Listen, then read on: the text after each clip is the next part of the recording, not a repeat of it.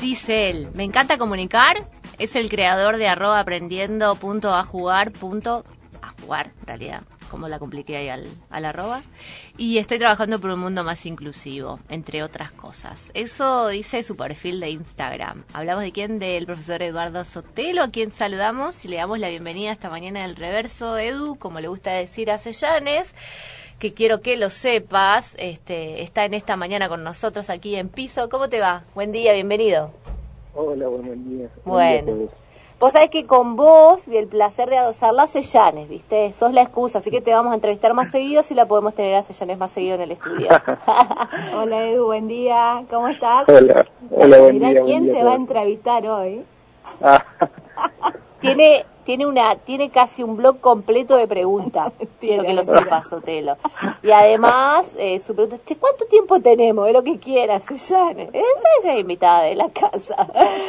Bueno es una cosa de loco. Todo bien por ahí todo bien, por suerte, bien, Bueno, bien, bien. contanos un poco cómo te estás preparando para la previa a ver para este jueves que vas a arribar a Concepción del Uruguay En, en principio recuperándome, porque estuve todo el fin de semana en cama, con Uh. fiebre, así que recuperándonos un poquito, pero pero no, con mucha con mucha alegría y expectativa por por tratar de, de empezar a abordar algunos temas que, que siguen ahí como medio ocultos, ¿no? Eh, todo lo que tiene que ver con, con el derecho al juego y, y las posibilidades de, de que la infancia pueda haber una infancia feliz, ¿no? Donde los chicos puedan jugar y donde puedan tener espacios para participar y divertirse. Parece algo tan sencillo y, y cuando hablamos de chicos que tienen condiciones del espectro autista es como un oasis en un desierto, ¿no? Eh, entonces, bueno, nada, ahí preparándonos y con expectativas para poder compartir también con la gente que vaya a la jornada la posibilidad de, de construir soluciones, que me parece que es lo más importante. Edu, ¿me escuchás? Sí, sí, sí, perfecto. Edu, vos hace casi 14 años que te estás dedicando a trabajar con, con chicos y jóvenes dentro del espectro autista. Y sin embargo, como decís, eh, sigue siendo importante hablar del juego como derecho en la infancia, en la adolescencia. Y a mí me gustaría preguntarte, eh, si bien hace 14 años que estás en esto, eh, ¿vos qué barreras identificás todavía en las escuelas, en los clubes, en otros espacios sociales para que el juego efectivamente sea un derecho ejercido en la infancia y en la adolescencia? Sí, me parece que, o sea, el, la barrera más grande que, tenemos para la inclusión, pero y en este caso para, para el derecho al juego, tiene que ver con los estigmas, ¿no? Con, con qué prioridades pone la sociedad, eh, sobre todo eh, en, cuanto a los chicos, o sea, qué es lo, más importante o lo que les va a mejorar la calidad de vida. Y en este sentido encontramos las barreras en los clubes o, en lugares sociales, estigmas negativos frente al autismo, o sea, cuando uno nombra autismo, y me pasa me pasó a mí todos estos años cuando vos vas a un club y, y querés generar espacios para, para los chicos y, nombrar la palabra autismo, un poco más que, salen corriendo o que le tienen miedo a los chicos, ¿no? Si, siquiera conocerlos o conocer la condición, eh, que cuando encima uno los convence y, empiezan a, interactuar con ellos, se terminan enamorando y no quieren que se vayan más del club. Y por otro lado también eh, eh, los estigmas mismo de- del lado profesional, ¿no? Eh, que muchas veces se, se termina limitando la participación de los chicos eh, en la cantidad de terapias que hacen o en la imposibilidad que tienen de participar de estas actividades porque viajan tres, cuatro horas de una ciudad a la otra a ver a uno o dos profesionales y pasan o pierden todo el día entre la escuela y las terapias. Sí, la- Eh, la- o sea, la falta de tiempo, ¿no? Básicamente. Entonces me parece que por un lado es eh, la falta de conocimiento para poder generar espacios y para poder generar la participación de los chicos, eh, pensando en los apoyos que necesite cada uno.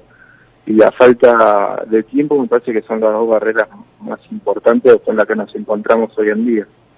Sí, eso hablamos en relación a, a los clubes y también vos mencionás, porque yo quiero decir que Eduardo, más allá de que, como bien dijiste, Guada, él es director de Aprendiendo a Jugar, que es un espacio, él está en Buenos Aires, eh, donde profesores que él mismo entrena y forma trabajan en juego, en, recreación con, con, chicos y jóvenes dentro del espectro.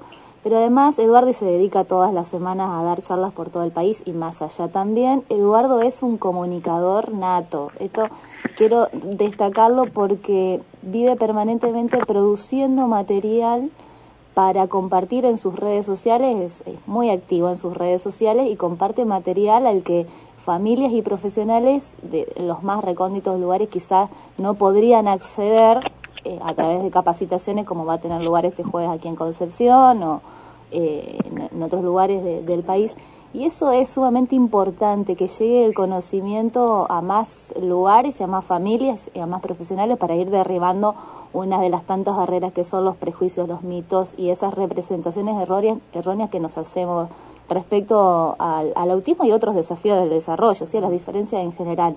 Em, eso quería destacarlo en, tu presentación, pero además, digo, hablamos, Eduardo, del, del club, pero también eh, hay un espacio al que vos haces referencia en todas tus presentaciones y que tiene que ver qué lugar le damos al recreo ¿sí? en el tránsito académico, qué valor le damos, por qué no tiene el recreo, no tiene el mismo valor académico que tiene un espacio áulico.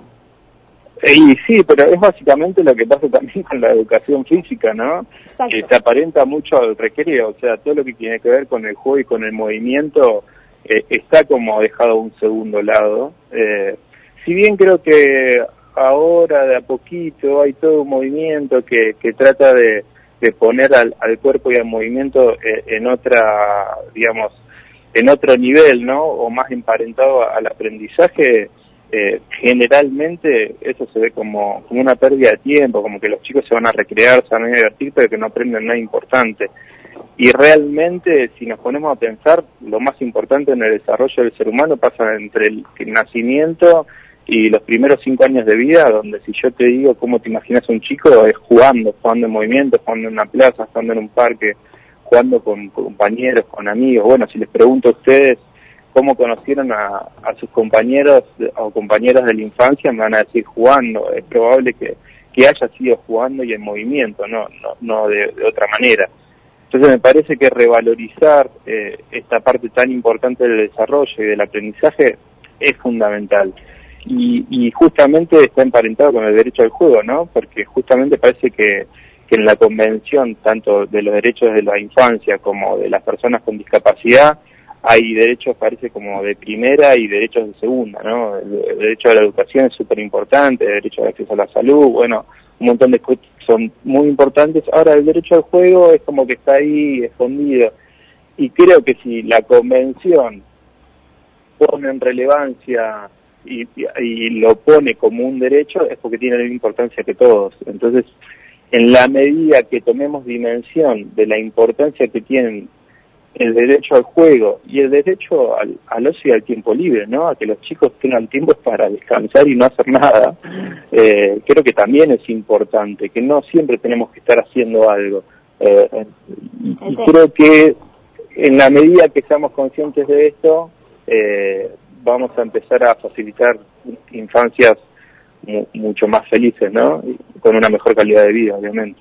Sí, las familias en general estamos en, en esa tirantez de, bueno, tengo que hacer tantas horas de terapia, mm. pero también quiero que mi hijo sea feliz, disfrute y tenga un espacio recreativo. Se nos complica mucho también a las familias a veces, algunas más que a otras, eh, encontrar espacios para que eh, los chicos y los jóvenes puedan, si no es un deporte, bueno, ¿qué otra cosa puede hacer? Totalmente. E, esa es una de las grandes barreras que nosotros hemos visto que... sí, sí, Lau, eh, creo que, que, que, en ese sentido las, las familias lo que siempre quieren es lo mejor para, para sus hijos y sus hijas, ¿no? entonces, en ese sentido, la barrera más grande yo la veo desde el lado clínico o sea, porque los que diseñan los apoyos para los chicos y los espacios y que en definitiva cuál puede ser la mejor el mejor tratamiento, eh, creo que es la parte clínica. Y, yo me he formado, estos 14 años me he formado desde el lado más clínico, creo que son súper importantes, pero creo que también es importante empezar a pensar apoyos en contextos naturales, o sea, porque vos puedes hacer un mismo tratamiento yendo a jugar a una plaza, eh, yendo, o sea, teniendo eh, y trabajando e interviniendo en contextos naturales, yendo a capacitar al profe del club, al profe de, natación, a darle las herramientas que vos utilizás en tu misma terapia. Bueno, me parece que en la medida que empecemos a, y bueno, creo que la, la convención un poco de las personas con discapacidad eh, un poco dice esto, ¿no? Empezar a descentralizar las terapias y sacarlas de los consultorios para llevar los, apoyos a contextos naturales. Entonces, en la medida que empecemos a pensar los apoyos de otra manera, también vamos a facilitar que los chicos puedan tener más contextos y un poquito más de tiempo para, para poder acceder a este tipo de, espacios que son sumamente importantes para la infancia. Ah. Porque si no, yo, perdón, ¿eh? pero mm, si no es como que se produce una, una paradoja, ¿no? O sea, yo siempre digo que en este momento yo podría formar y darle los apoyos a todos los profesores de educación física y sin embargo eh, los chicos no tuviesen tiempo como para poder acceder a ese tipo de actividades. Y a mí me pasa constantemente con chicos de 6, 7 años que empiezan la primaria eh, y que tienen un, contexto de juego donde la pasan bien y disfrutan, muchas veces dejan este, ese contexto donde disfrutan y la pasan bien para agregarle, por ejemplo, no sé, psicopedagogía. Sí, o, o, o, una, o, una psicopedagoga para reforzar la lectoescritura, ¿no? Eh, y terminan tal vez perdiendo el único espacio social y de diversión y de disfrute que tienen para reforzar eh, una cuestión académica, ¿no? Eh, y, cuando muchas veces buscamos en chicos dentro del espectro autista que tengan espacios y que aprendan habilidades para sociabilizar. y es como una contradicción. Pero bueno, en la medida que haya más información y creo que, que entendamos la importancia de este tipo de actividades, creo que se van a empezar a generar mejores soluciones. Voy a ir a una pregunta básica, Edu. Eh, eh, ¿Hay diferencias entre el juego de un niño dentro del espectro autista de niño neurotípico, digamos que decimos neurotípico para referirnos a aquellos que eh, no tendrían alguna condición ¿no? dentro del desarrollo. Claro, sí, sí, algún desafío en el desarrollo. me gusta hablar de desafíos en el desarrollo a mí, pero a veces eh, trato de, ver dónde lo digo porque muchas veces si no, no se te termina entendiendo. Eh, si me preguntas si hay diferencias, yo te diría que no o sea, no hay diferencia. Lo que, lo que hay diferencia es entender qué tipo de juego está produciendo ese chico en ese momento. Muchas veces lo que pasa con chicos dentro del espectro es que hay una diferencia en el desarrollo de algunos años. Entonces vemos como chicos desarrollan juegos, eh, por ejemplo, un chico de 7 o 8 años desarrolla un juego que tal vez podría desarrollar un chico de 4 entonces, entender esa diferencia en el desarrollo va, va a hacer que uno sepa qué proponerle para, para favorecer el aprendizaje. Y además hay eh, chicos dentro del espectro autista que, por ejemplo, no tienen eh, el lenguaje, eh, digamos, Exactamente. que tiene la mayoría, y eso es lo que a veces también hace más complejo comprender lo que vos estás diciendo. Tal cual, tal cual, pero si vos te pones a ver un chico que no desarrolla el lenguaje, qué tipo de juegos hace, te, va, te, vas a dar cuenta que está muy emparentado con esa persona con autismo que no tiene lenguaje. Eh, lo que pasa que a veces es como, como difícil poder entender que un chico de 7, 8, 9 años sin lenguaje desarrolle un juego eh, tal vez más sensorio-motor o funcional como lo llamó Piaget, ¿no? Esa cuestión de, de, de causa y efecto, estos juegos más de cosquillas, estos juegos que en definitiva no hacemos, lo hacemos todos, hasta con nuestros hijos o, con, chicos más pequeños. Eh, pero esto nos permite también saber qué ofrecerle a, esa persona, a esa persona con autismo, porque eh, el aprendizaje tiene mucho que ver con eso, o sea, lo que uno ofrece como docente es algo que esté a tu nivel de comprensión y lo desafía un poquito más para, para que se produzca el aprendizaje. Si vos le estás ofreciendo algo que es muy sencillo, la persona se aburre.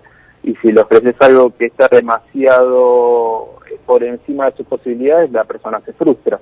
Entonces, poder comprender y poder observar cuál es el tipo de juego que desarrolla ese chico, te va a dar la posibilidad de empezar a trabajar hacia adelante y enseñarle mayores habilidades o aprendizaje. Eduardo, ¿cómo, digamos, hay, hay, hay en este trabajo que ustedes hacen con Lau, digamos, una transición para un objetivo final que tiene que ver con eh, no plantear este, juegos diferentes, a ver si, si, no sé si me explico dónde voy. A ver, lo voy a poner en términos de feminismo, ¿está? Las feministas intentamos una deconstrucción y es una transición para que no exista ningún ismo. ¿Me explico? Bueno, digo, ¿para el autismo existe esta posibilidad? Eh, repetime la pregunta, perdón. Perdón, perdón. En una clase de educación física, ¿todos pueden jugar a lo mismo? Ahí va. Gracias. Laura. perfecto. Gracias. Bueno, creo que estamos en esa transición. Estamos como eh, claramente la, la inclusión, eh, eh, sobre todo lo que es más que la inclusión educativa, la educación inclusiva nos desafía a deconstruir nuestras prácticas y a entender que, las lógicas cambian, ¿no? Y en la posibilidad de asegurar el derecho a la educación a todos, no solamente a la, a la participación, sino al aprendizaje. Y en la clase de educación física o los espacios de educación física, eso se pone en juego de una forma mucho más desafiante, porque nuestra práctica está concebida para, yo creo particularmente, generalmente para que juguemos todos al mismo tiempo, que hagamos todo lo mismo al mismo tiempo. Bueno, eh, básicamente muchas de nuestras actividades tienen que ver con juegos, ¿no? Y con actividades que, tiendan al, al movimiento. Entonces nos vemos como muy desafiados a deconstruir toda nuestra historia también y nuestra cultura eh, pedagógica para empezar a buscar soluciones eh, y a las soluciones que nos plantean las personas con discapacidad, que es el sector más vulnerable de todos. Creo que eh, estamos en esa transición. Primero, encontrándonos con, con, la problemática, o sea, cuando Argentina diera la Convención de los Derechos de las Personas con Discapacidad, los docentes empezaron a ver que habían cada vez más chicos con discapacidad en, el cole, buscando algunas soluciones y creo que la solución no está más que en la didáctica, ¿no? Empezar a buscar metodologías de aprendizaje que tiendan a, facilitar el aprendizaje de todos. Mm. Edu, eh, ¿cuánto hay de em, políticas de Estado vinculado con autismo? ¿Cuánto hay? En realidad, o no hay nada. A ver, a, ver, a ver, es, es, como, es bastante compleja tu pregunta. ¿En qué sentido? Que por un lado, Argentina, al adherir a la Convención de los Derechos de las Personas con Discapacidad, eh, está obligada a, crear normas y leyes eh, para defender los derechos de las personas con discapacidad. Esto es en general, ¿no? Bien, Sin embargo, creo que en lo que es el colectivo del autismo necesitamos que haya políticas eh, de Estado más específicas, sobre todo por las particularidades que tiene la condición, ¿no? En tanto a mejorar el diagnóstico precoz, a que haya cuestionarios de screening en, en los distintos consultorios o hospitales públicos, sobre todo en pediatría. Eh, bueno, muchos, muchos municipios eh, tanto en provincia de Buenos Aires como en otras provincias, legislaron a favor de pirotecnia cero.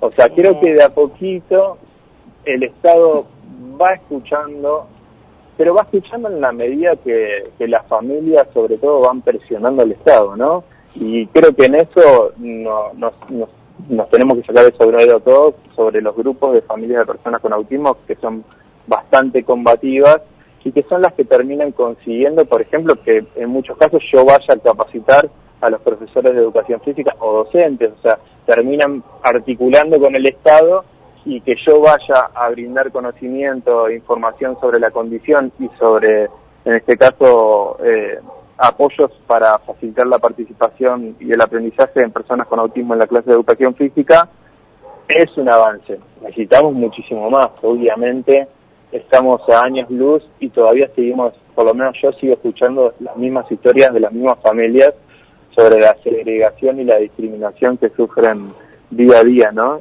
Que es muy dura.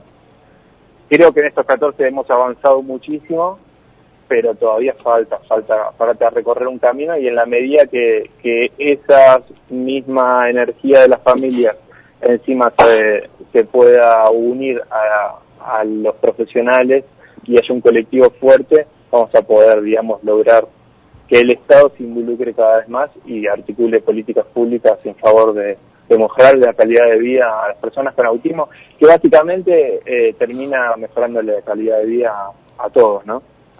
Edu, muchas gracias por tu tiempo. Eh, te esperamos el jueves que arribes a Concepción del Uruguay. Este, bueno, y tu presencia nos ha posibilitado tener las sesiones acá.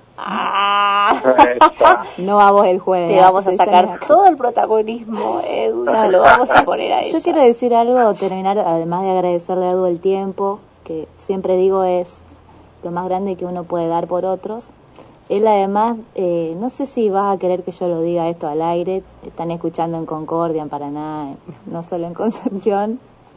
Eh, pero Eduardo viene sin cobrar sus honorarios. Bien.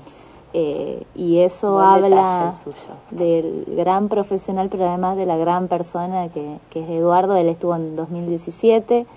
en estos dos años hemos intercambiado varios también WhatsApp y audio de algunos coincidiendo y otros no, pero eh, él, en esta oportunidad le preguntamos si podía venir, que estábamos como toda asociación recién comenzando eh, desde la parte económica y bueno, y él inmediatamente dijo que sí y, y, eso que viene y al otro día a las 9 de la mañana tiene una presentación en la legislatura eh, en Buenos Aires, así que nada, creo que habla de la gran persona que es y del enorme placer que vamos a tener quienes estemos este jueves 3 de octubre, que quiero recordar, Guada, mañana martes de 18 a 20 vamos a estar inscribiendo.